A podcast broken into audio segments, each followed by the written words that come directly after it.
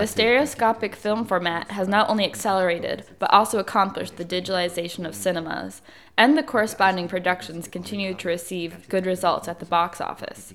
Because the technology as a whole has made so many developments, especially due to digitalization, we can count on that by 2014, 25% of television sets in Europe and Asia will be in 3D. And this will also lead to new developments in television formats. Parallel to these developments in television are the developments happening now in computer technology, which are all being pushed strongly by the game industry. 3D laptops, 3D computer monitors, thus, one could say a total conversion of audiovisual technology into the realm of depth. After we recognize this, we also recognize that 3D stereoscopy has thus far been focused mainly on special effects.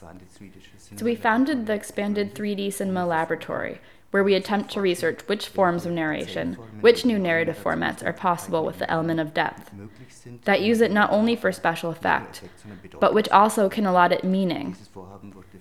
This project has been supported by the Ministry of Baden Württemberg with a half million.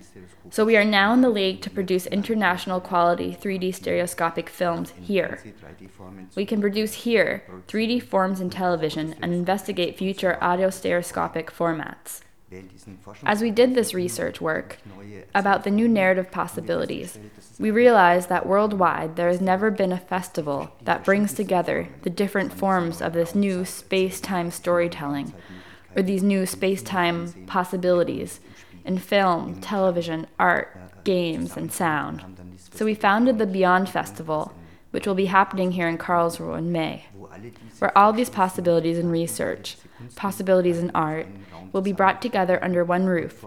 And above all, not only those that have been exhibited up until now, but rather the possibilities yet to be generated, and hence the name Beyond.